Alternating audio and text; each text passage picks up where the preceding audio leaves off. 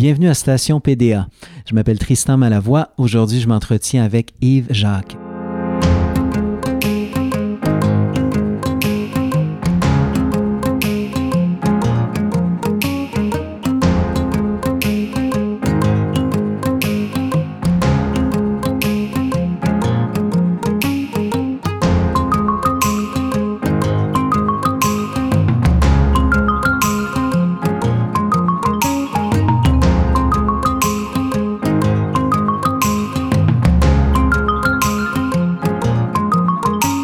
Monté sur scène aux quatre coins du monde, au Japon, en Australie, en France beaucoup, où il a joué entre autres au théâtre de Chaillot et à l'Odéon. On l'a vu beaucoup au petit comme au grand écran, et cette année il reprend au théâtre Jean Duceppe l'un de ses rôles marquants avec La face cachée de la lune de Robert Lepage.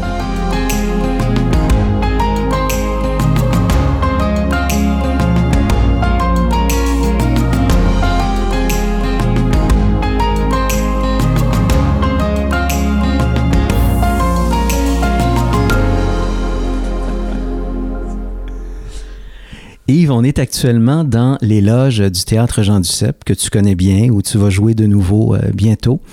Les loges, le moins qu'on peut se dire, c'est que c'est un lieu que tu as fréquenté pas mal. Oui. Au fil des, au fil des dernières années. Quel rapport as-tu avec cet endroit qui est un peu un sas entre le monde extérieur puis le monde de la scène? C'est toujours particulier parce que tu joues une pièce dans une époque, euh, dans un style, et tu te retrouves dans un lieu souvent moderne ou alors tout à fait ancien. Euh, je pense à des loges euh, quand on fait de la tournée à Moscou, par exemple, où on cohabite avec euh, la troupe qui, qui, occupe le théâtre. On a joué au théâtre d'art de Moscou et dans, dans, un autre théâtre aussi. Et, et on est dans les affaires des autres. Ça, c'est très curieux. Je préfère une loge neutre. C'est comme les chambres d'hôtel. C'est pareil pour moi. J'aime bien les chambres d'hôtel parce que c'est neutre. Je suis pas très Airbnb parce que j'ai de la misère à vivre dans, l'univers d'un autre. J'ai trop d'empathie et je, prends ça comme une éponge. Alors, s'il y a eu un drame ou un truc, je sais pas, je vais le sentir tout de suite.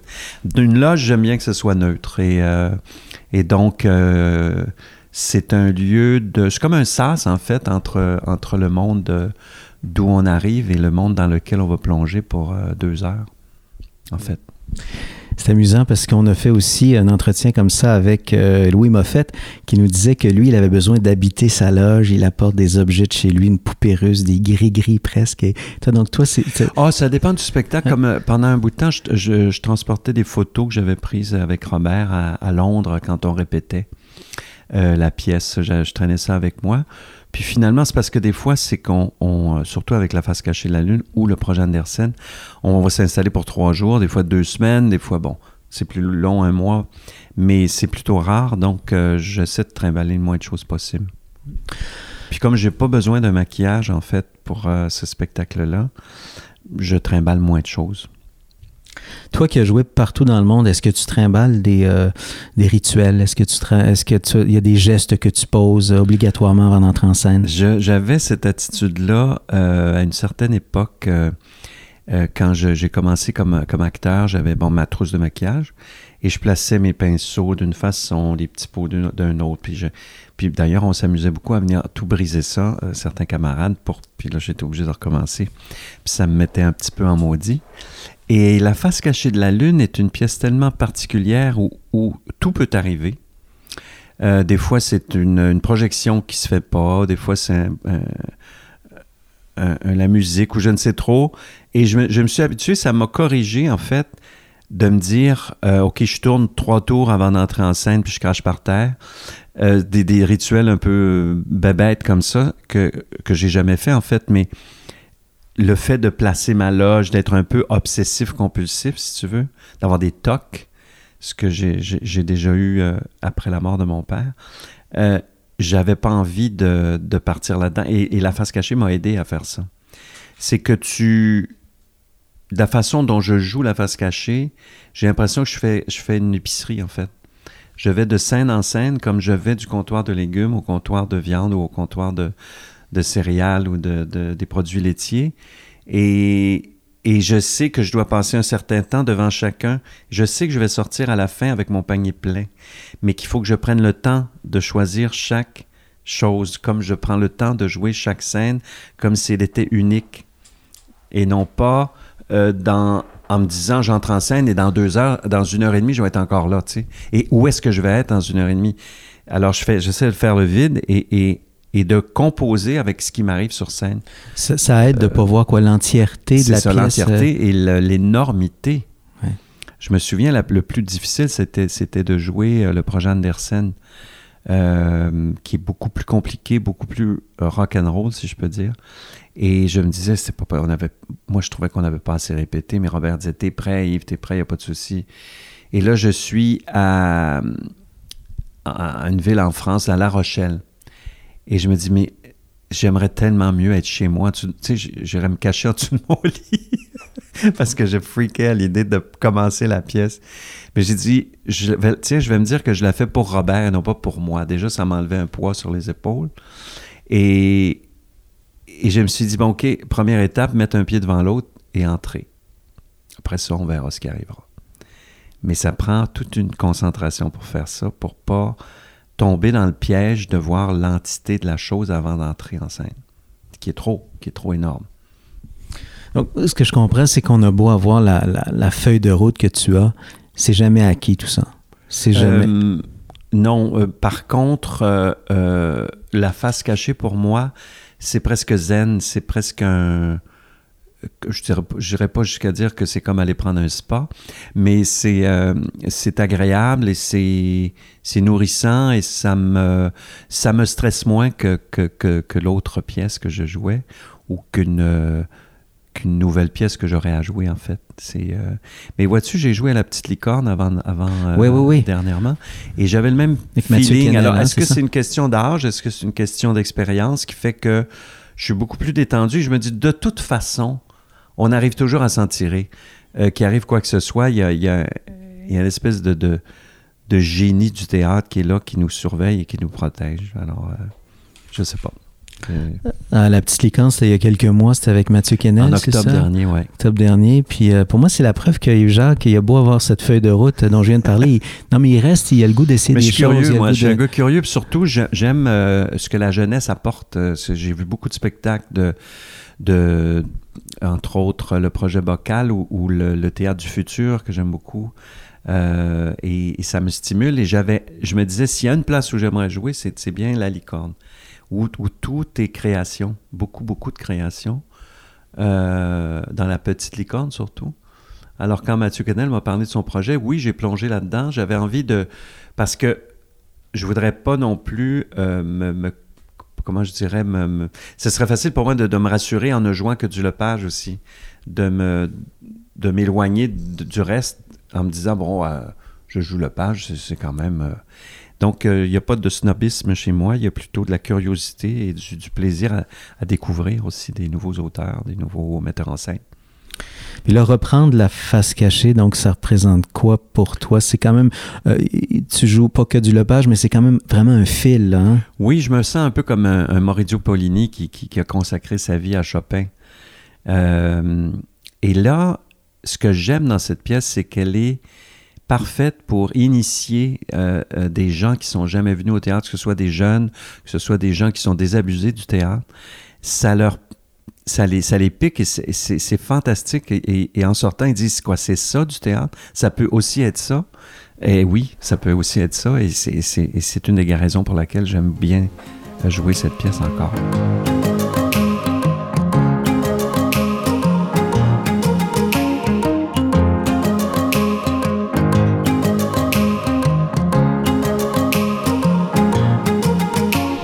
On va se déplacer vers cette scène que tu connais bien. Est-ce que tu t'attaches à des scènes en particulier? Tu en as connu tellement. Revenir ici, ça te fait quelque chose de particulier? Ben, écoute, ça va être la troisième fois que je joue ici. J'ai fait euh, l'importance, euh, pas l'importance d'être constant, c'était le mari idéal. Que- La première pièce que j'ai jouée ici, c'était un excellent souvenir. Après, euh, c'était Madame Fauché qui faisait la mise en scène, Mhm. Françoise. Et ensuite, j'ai joué une pièce de, italienne traduite avec euh, Élise Guilbeault, mise en scène par Serge Denoncourt. euh, euh, une journée particulière euh, inspirée du film Euh, et euh, ça aussi, ça a été tout un, événement parce qu'au même moment, et ça nous fait faire la transition, au même moment où je jouais euh, cette pièce, je répétais chez moi La face cachée de la Lune, que j'avais déjà répété avec Robert. Mais je, m'avait libéré une semaine pour que j'aille créer la pièce à Nantes, en, en Belgique.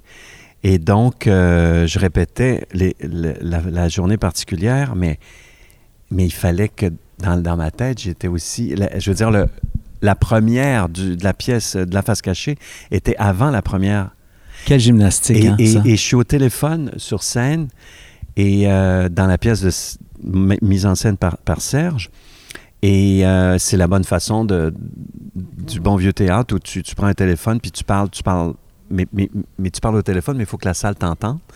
Alors que dans la pièce de Lepage, je parle au téléphone, mais le téléphone est amplifié, donc je peux parler au téléphone comme ça si je veux. Et je peux être très intime avec la personne à qui je parle. Donc, c'était tout un choc que j'avais dit à Serge, tu veux pas qu'on mette... Non, ce n'est pas du Lepage. C'est une mise en scène de Serge de Noncourt. J'adore ça. Uh, uh. Yves, on, on, est maintenant sur la scène. On, dé... on a fait notre ouais. entrée en scène oui. sur la, la, scène du théâtre Jean Duceppe. L'air de rien. Ben oui. Euh, te souviens-tu la première fois où tu es entré en scène, de l'émotion qui t'habitait? Ah mon Dieu, j'étais au Petit Séminaire de Québec, dans la salle des promotions. Je devais avoir euh, 13 ans, 12 ou 13 ans. Et euh, ça s'appelait Les tambours de Roquevert. Parce qu'il fallait faire des pièces où il n'y avait que des garçons. Parce qu'à l'époque où j'étais, moi, c'était que des garçons. Et euh, c'était l'abbé Godbout qui, était en charge euh, du Festival d'art dramatique. Et, euh, et il avait fait la mise en scène. Et j'ai une photo de ça. Et donc, il m'habille en, en, gendarme. Et euh, moi, je suis persuadé que je, le, je suis le gendarme par excellence. Euh, ils m'ont maquillé, ils m'ont. Euh, et je me souviens de l'odeur de la colle, parce qu'ils me collent une moustache et l'odeur du maquillage, de la poudre. Mais c'est comme si je m'en souvenais d'une ancienne vie. C'est comme si j'avais déjà fait ce métier. C'était très curieux, l'impression que j'ai eue. Et j'entre en scène et je suis persuadé que je suis le parfait gendarme, en fait. Et je regarde des photos que mon père a prises des, des, années plus tard et je me vois le petit bonhomme déguisé, mais j'ai l'air d'un bouffon. Et c'est fantastique parce que tu dis, ben voilà, j'étais déjà un peu un acteur puisque j'étais sûr d'être le... J ai, j ai, je suis entré en scène en étant sûr que j'étais le, le, meilleur gendarme. tu y croyais dur comme fer. oui, oui c'est touchant, ça. Belle anecdote. Et, Jacques Zouvi, euh, je reviens au fait d'avoir l'impression d'avoir fait euh, ce métier d'avance. Jacques Zouvi est le père de, de Alain Zouvi, qui m'a enseigné. Euh, J'étais étudiant au Centre d'art d'Orford dans les cantons de l'Est, sous l'égide des Jeunesses musicales du Canada, à partir de l'âge de 15 ans, si tu veux, jusqu'à 18 ans. Et Jacques Zouvi enseignait là avec des professeurs du Conservatoire d'art dramatique de, de Montréal. C'était un camp d'été en théâtre il y avait de la musique aussi, il y avait des guitaristes, il y avait bon. Et Jacques lisait dans les lignes la main. Et il dit c'est curieux, il dit toi c'est comme si tu avais déjà fait ce métier-là. Il me regardait la main, il dit c'est incroyable. Et il dit il y a une chose qu'il faut que tu sois euh, euh, sûr, c'est que tu manqueras jamais de travail. Alors je me dis toujours est-ce que il voit dans ma main que je suis un, un angoissé de première et il veut me rassurer, ou si c'est vraiment vrai que je vais toujours travailler? Est-ce que tu irais ce, ce, côté un peu ésotérique et charmant, on va, on va le dire? Oui. Est-ce que tu irais jusqu'à y croire un peu, à dire j'ai peut-être. Oui, ça m'amuse d'y croire ouais. un peu, même si je sais bien que bon. Euh... Mais je croyais beaucoup en Jacques Zouvi. Il avait une façon de, de nous persuader de, des choses. C'était un homme adorable. Et comme, comme pour, être initié au théâtre, ça a été euh, après le Père Godbout, là, ça a été une relève. Euh, c'est lui qui a pris le, le, qui a fait la course à relais. Puis euh, pour ma formation, puis c'est une des raisons pour laquelle j'ai étudié au cégep de Saint-Hyacinthe, en fait, parce qu'il venait d'ouvrir l'école là-bas. Mm. Mais il dit Mais viens, tu vas sortir avec ton, ton diplôme d'études collégiales, ce que mon père souhaitait. Alors, j'ai pu faire mon école beaucoup plus tôt que si j'avais attendu pour faire soit l'école nationale ou le conservatoire, parce que je suis sorti du secondaire, j'ai fait trois ans, et j'avais 21 ans quand je suis sorti de l'école. Puis je touche du bois, j'ai jamais manqué de boulot, alors. Comment ça évolue dans le temps, le rapport à la scène, à cet endroit où on se trouve? Est-ce que tu as toujours la petite ivresse qu'on a tous, que je sache, à, se retrouver sur les planches? Ou si, tu l'as tellement fait dans toutes les circonstances, dans tous les théâtres possibles, que es comme un poisson dans l'eau maintenant? Il y a toujours une frayeur. Il y a toujours, et je pense que c'est important, ce trac-là, d'être à la hauteur de, des intentions qu'on a travaillées pendant euh, quelques semaines, en fait, pour, pour, présenter un nouveau spectacle à, quelqu'un. C'est évident que La face cachée de la Lune, j'ai plus l'impression d'être dans un vaisseau spatial qui voyage de, de, ville en ville. Donc, on va se déposer ici et je retrouve mes marques tout de suite. Évidemment, là, je ne les retrouve pas parce que la scène... Oui, c'est très nu, là, tout de suite, oui. Mais euh, comment je dirais ça? Euh, c'est fantastique pour ça. Et, et, je répète beaucoup chez moi, euh, je l'ai fait lundi matin dans mon, dans mon salon parce que j'ai pas j'ai pas la chance de répéter sur scène beaucoup. On va faire on va enchaîner trois fois en fait la pièce avant la première, ce qui est, assez en fait parce qu'on l'a tellement joué. Mais quand même, j'ai besoin de me rassurer chez moi pour voir si je me souviens de tout, mes entrées, mes sorties, etc. Et il me manque il manque mon vaisseau spatial. Et dès que j'entre dedans, c'est comme une nature, une seconde nature. C'est ce qui me fait dire que c'est un peu zen pour moi de jouer la face cachée de la Lune. Mais c'est particulier à cette pièce-là bien sûr. Mais le vide du plateau est toujours impressionnant. Tu vois, le, comme là, on est sur une scène, on dirait, bon, improvise-nous improvise un truc. Voilà, il faut, le faire, il faut y aller. C'est euh, mettre ce, cette absence de tout en vie, c'est tout un défi. C'est quand même assez rare que des acteurs vivent ce que tu euh, vivent ce que tu as vécu toi avec La face cachée de la lune, Projet Anderson, c'est-à-dire promener ce spectacle-là pendant des années. Est-ce que euh, on a peur de cette année à un moment donné, d'incarner ça? Non, parce que ah, je, reviens à Poligny qui a toujours autant de plaisir à jouer Chopin. Moi, moi Robert m'inspire beaucoup. C'est comme euh, c'est comme un frère, Robert. C'est comme dans mon ADN. Deux gars de Québec la vision du monde qu'il a. On a aimé les mêmes groupes rock. On je veux dire, on, on, se ressemble beaucoup. Et, euh, j'ai l'impression qu'il me laisse ses jouets dans sa chambre. Il est parti, euh, je sais pas où, à l'école, tu sais. Puis moi, j'ai l'impression que je joue dans sa chambre d'enfant, que j'ai la chance de jouer avec ses bebelles. Et c'est toujours, euh, c'est toujours captivant et toujours nouveau. Je peux pas dire que je me tu sais, c'est 320 représentations. C'est pas tant que ça, 320 représentations. C'est beaucoup pour le Québec. Mais oui. c'est beaucoup pour le Québec, mais parce qu'ici, on joue 25 fois puis c'est fini. Mais euh, quand j'étais jeune acteur, j'ai l'impression, je sais pas, est-ce que j'ai rêvé ça, on jouait 60 fois ou 50 fois mm. un spectacle? Donc, et je suis parti en France jouer. J'ai joué pour Jérôme Savary, pour euh, Luc Bondy, euh, Savary au théâtre de Chaillot, Bondy à, l'Odéon, et ils jouent énormément les Français parce qu'ils ont un public pour ça aussi. Fait qu'on a joué une 200 fois les pièces. Tu sais, et moi j'ai joué 320 fois en, en 10 ans. C'est pas tant que ça en fait. Donc c'est toujours euh, agréable de la rejouer la pièce. Est-ce que les scènes sont foncièrement différentes d'un théâtre à l'autre, celle de Chaillot, euh, celle que tu as foulée en Asie ou ailleurs, euh, celle que tu foules en ce moment même? Est-ce, est qu'elles ont une nature très différente? Aussi? Il y a un espace commun à chacune que tu retrouves, quel que soit le pays, quel que soit le théâtre? Bien, c'est ce qui est bien, c'est que je retrouve mon, mon, vaisseau spatial, je retrouve mon, mon habitat naturel. Ça, c'est ça qui est le fun. Par contre, les salles en Asie sont immenses pour accueillir des opéras, des comédies musicales, des ballets. C'est comme si tu étais au... Euh, je sais pas si tu connais ben, la place des arts ici un peu, euh, la salle Wilfrid, Wilfrid Pelletier.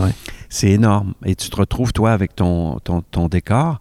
Mais je dois dire que du CEP, c'est la, la, dimension parfaite parce que c'est un théâtre qui contient juste assez de sièges pour une pièce intime, en fait. Parce que quand je jouais à Chaillot, la même pièce, c'était le double de ça. Ça montait jusque le double de ça. C'est beaucoup. Théâtre de la ville, pareil. Euh, le Barbican à Londres, c'est pareil. C'est très grand, c'est des grandes salles. Là, je trouve ça bien parce qu'on a une intimité de salle ici. Mhm. Le rapport salle-scène est intime malgré tout. Donc, euh, c'est très bien pour la pièce. Est-ce qu'il y a des salles, des scènes avec lesquelles tu, pour lesquelles tu as eu un réel coup de cœur? Qui sont, semblait être une sorte de deuxième peau. Tu t'es senti bien tout de suite. Ou t'as hâte d'aller jouer le soir, ben, le Barbican à Londres. Ça, je, rêvais de jouer à Londres. Pourquoi? évidemment. Qu'est-ce qu'elle a cette salle-là? Ben, elle est mythique pour, les, pour les, euh, les Anglais. Euh, c'est le Royal Shakespeare qui a joué là pendant des années. La même chose au National Theatre où j'ai répété avec Robert. Et mon, j'ai un book, euh, une espèce de postiche en en barbe, c'est une fausse barbe en fait pour le personnage d'André, qui a été créé là-bas.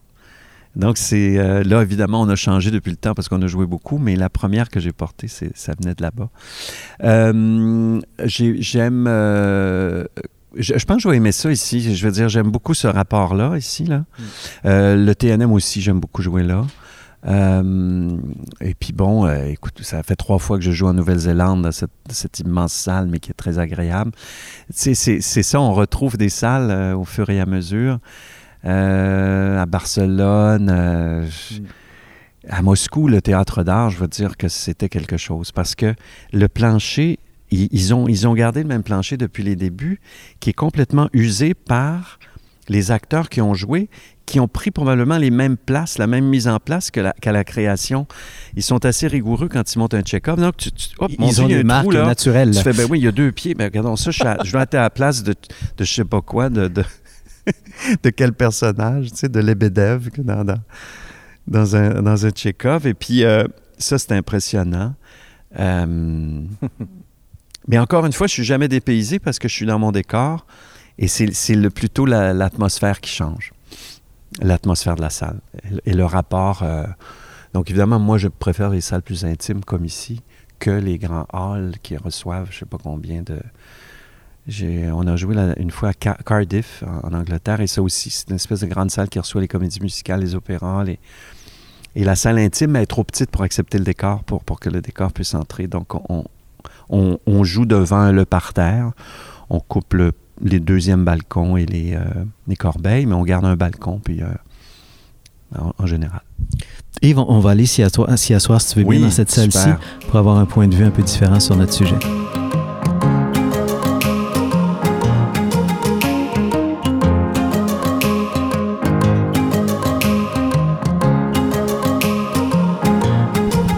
Ah, où est-ce qu'on va s'asseoir? Ici, OK. si tu veux bien, peut-être avec un siège de distance. Oui. Ça va être plus confortable. Ouais, exactement. J'aime la couleur des fauteuils, en fait. Oui, qui, qui- J'aime ce petit mélange. Euh, dans la pièce, je suis habillé en bleu et j'aime bien où la- que la salle soit bleue. C'est arrivé à quelques reprises, des belles salles bleues. Je trouve que ça fait j'ai l'impression d'être sur la lune. Yves, on est maintenant assis euh, dans le siège du spectateur. Oui. Tu t'y assois souvent dans ce siège-là? Toi, tu, Toujours. tu vas beaucoup au spectacle?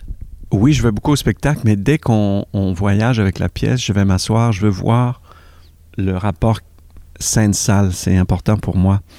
Quand, quand les, euh, comme là, je vais venir euh, saluer les techniciens le, le 1er avril. Le 2, je pense, je pense pas que je répète le 2, je vais répéter le 3. Mais euh, j'aime bien les voir travailler, puis j'aime, voir un peu l'ambiance, le rapport, puis dire, bon, Yves, le, le décor va s'arrêter là, donc tu auras un proscénium ou tu n'en auras pas. Ici, j'imagine que c'est le, le rideau de scène qui va servir. Donc euh, là, je vois, en regardant la, la salle de la scène de la salle, je vois à peu près, euh, je vais être un peu derrière la, la comment est-ce qu'on l'appelle déjà, la, cette lumière? C'est la, la veilleuse, pas la veilleuse. Oh, c'est horrible parce qu'un acteur doit savoir ça. On l'appelle. euh, Je vais l'apprendre. bon, on va Je l'apprendre. sais pas. Ouais, ah, je vous le dirai quand ça va me revenir. OK.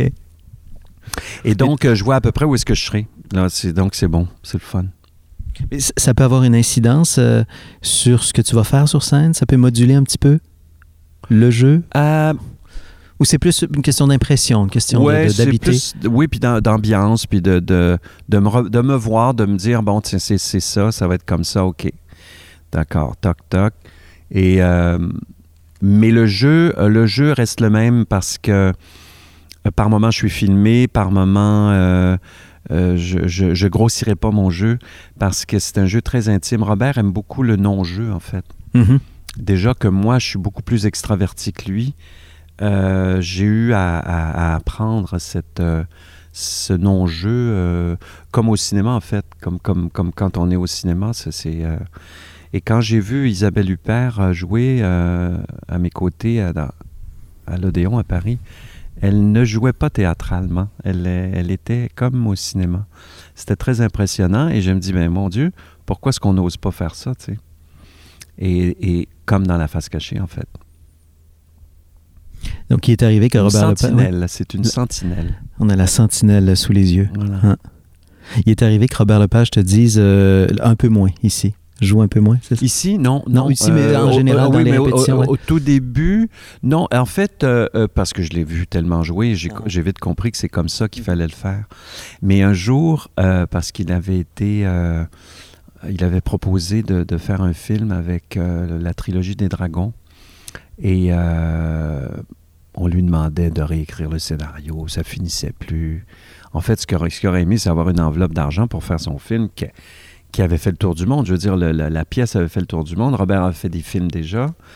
Et je ne sais pas pour quelle raison Téléfilm s'accrochait ou s'obstinait à ne pas lui donner. Et finalement, ils n'ont pas donné d'argent. Et il était furieux. Et on répète le, projet Anderson. Il dit Yves, ton jeu est beaucoup trop cin- cinématographique. Sois plus théâtral, veux-tu? Quel genre de spectateur es-tu? Yves? Ah, moi, je- des fois, je- euh, mes amis disent Yves, t'aimes trop tout. Mais j'aime, j'aime ça parce que je suis tellement amoureux du théâtre que dès qu'il se passe quelque chose, je deviens un petit peu gaga. Euh, et ça m'en prend beaucoup pour pas aimer ça. Alors qu'on pourrait croire que tu es ultra exigeant comme tu l'es avec Oui, toi-même. fou, hein. mais Ben ouais. non, j'ose pas faire ça.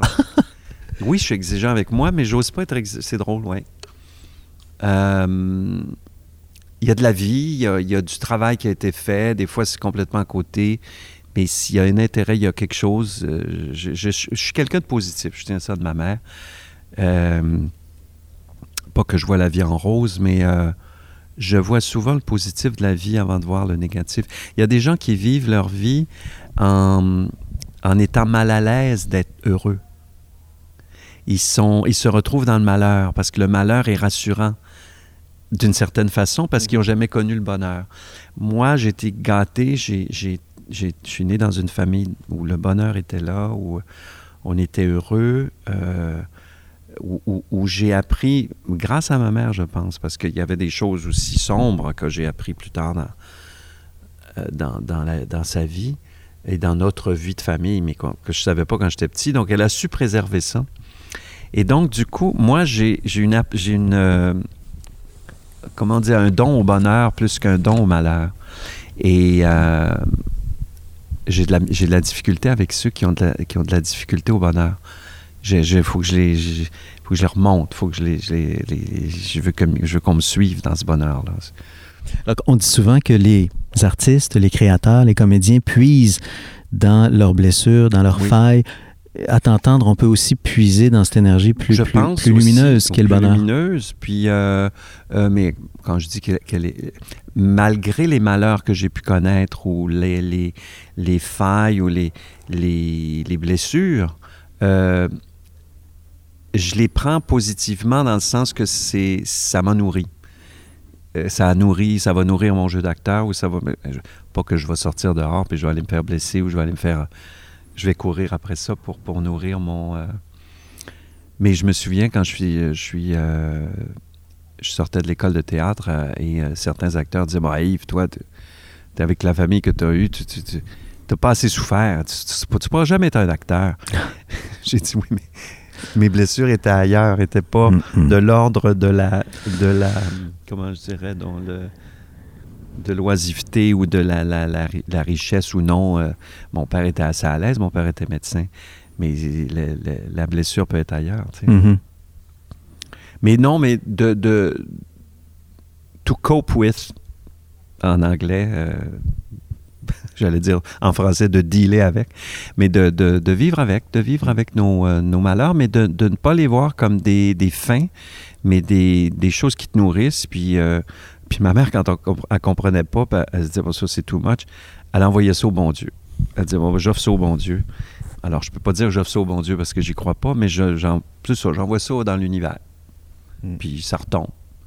Puis en autant que ça, ça retombe d'une autre façon. Ça, ça fait sa vie.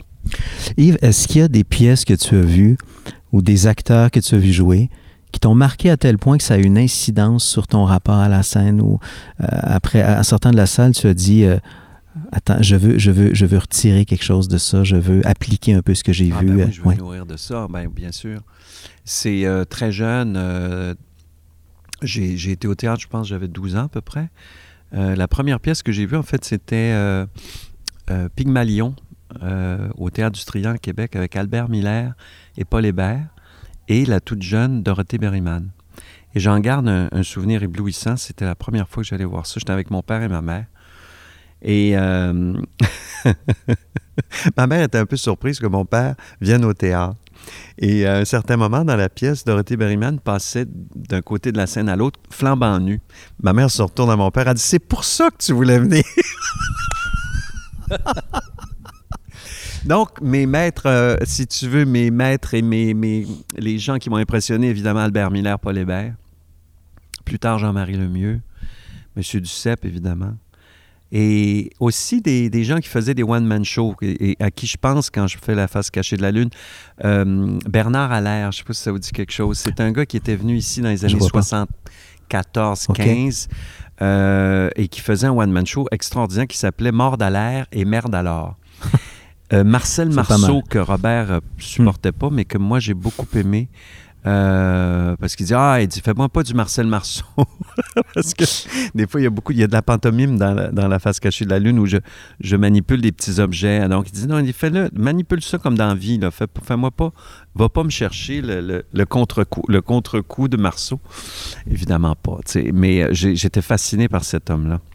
Et. Euh, et plus tard, bon, au cinéma, évidemment, j'ai été fasciné par Marlon Brando. Moi, pour moi, c'était James Dean, euh, Gérard Philippe, euh, Philippe Noiret, euh, voilà quoi. C'est, puis, puis ici, André Lachapelle, François Tassé, des, acteurs. je vois les affiches derrière. ça me rappelle d'excellents souvenirs. Gaëtan Labrèche qui hmm. m'a enseigné. et j'ai nommé, nommé au Théâtre du Bois de Coulonge, avec qui j'avais travaillé, c'est euh, Jean-Marie Lemieux. Je l'ai nommé, je pense. Donc, euh, oui, oui, je, Mais vous savez, euh, tu sais, il faut pas se comparer et il ne faut pas essayer d'être quelqu'un d'autre. Comme dit Robert, il faut trouver ce qui nous rend unique et, ce qui. Ce qui c'est ça la différence. C'est pas d'être le meilleur acteur c'est pas de. On parle de Daniel Day-Lewis, on parle de, Robert De Niro à une certaine époque. C'est de ces gens-là, c'était comme intouchable. Mais ils ont trouvé leur, leur unicité, comment leur unicité dans le sens d'être unique. Euh, et, et, c'est comme ça, je pense, qu'il faut, qu'il faut fonctionner. Il faut, je suis tombé dans le piège, moi, jeune, d'essayer de, jouer comme De Niro. C'était ridicule. Je me souviens de faire un casting à, la De Niro, puis on euh, fait non, c'est pas ça. On n'a pas besoin de vous. Euh, Mais je m'étais payé un trip et surtout, j'avais pas envie de faire cette affaire-là. Ça fait que j'ai dit tant qu'à faire le con, je vais, je, vais, je vais le faire à la De Niro. Es-tu d'accord pour dire que dans une pièce réussie, il y a aussi un certain rôle joué par le public, une ah, ben, disponibilité du public? Est-ce qu'il y a des publics plus, je dirais pas meilleurs que d'autres, mais des publics clairement plus disponibles ah que d'autres? le, public québécois est, un public euh, assez extraordinaire. Euh, tu vas jouer en Chine ou en Asie, les réactions sont très rares. Euh, et on ne montre pas ces réactions, ça ne fait pas partie de leurs mœurs. Alors, euh, euh, ils, vont, ils, vont, euh, ils vont se lever debout, applaudir pendant, pendant quoi, quelques secondes, et s'en vont. Et tu n'as pas, pas vraiment de réaction. C'est à se demander même s'il y a du monde dans la salle. Tellement ils sont respectueux, c'est assez particulier. Ici, à Montréal, j'ai très hâte parce que j'ai le souvenir de Duceppe, de, du TNM et je pense que je vais avoir la même qualité. On sent le monde, on sent ah les gens. Beaucoup, beaucoup. Au Mexique, c'est complètement l'opposé de l'Asie, mais là, c'est too much. Ça parle, ça passe des commentaires, des photos. Tu n'as pas le droit de prendre de photos. Ils se textent. Ils, écoute, c'est le bordel. C'est le bordel dans la salle, mais ils sont quand même captivés. C'est l'opéra bouffe, là, à l'ancienne. Ah, ah. Alors, euh, non, j'ai hâte de jouer ici, de retrouver le public de, Montréal. Yves, on est à 30 secondes d'entrée en scène, soir de première, la face cachée de la Lune. Qu'est-ce qui t'habite? À quoi tu penses? Euh, qu'est-ce que tu as dans la tête, dans le corps? Ce que je pense, je pense souvent à Robert parce que je suis là pour lui. Je suis là pour lui permettre que ses pièces jouent, donc deux de ses pièces, entre autres, et que lui soit disponible pour créer autre chose. Donc, j'essaie d'être à, cette hauteur-là, j'essaie d'être au niveau de Robert. Et, puis après, ben, la pièce est plus facile à jouer parce que c'est pas pour moi que je le fais.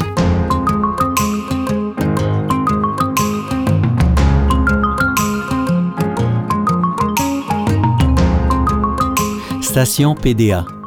Animation Tristan Malavoie. Recherche Louis-Philippe Labrèche. Montage Jean-François Roy. une co-réalisation de Marc-André Mongrain et Jean-François Roy. Station PDA est un balado produit par la Place des Arts. Pour plus de balados, visitez placedesarts.com barre oblique balado.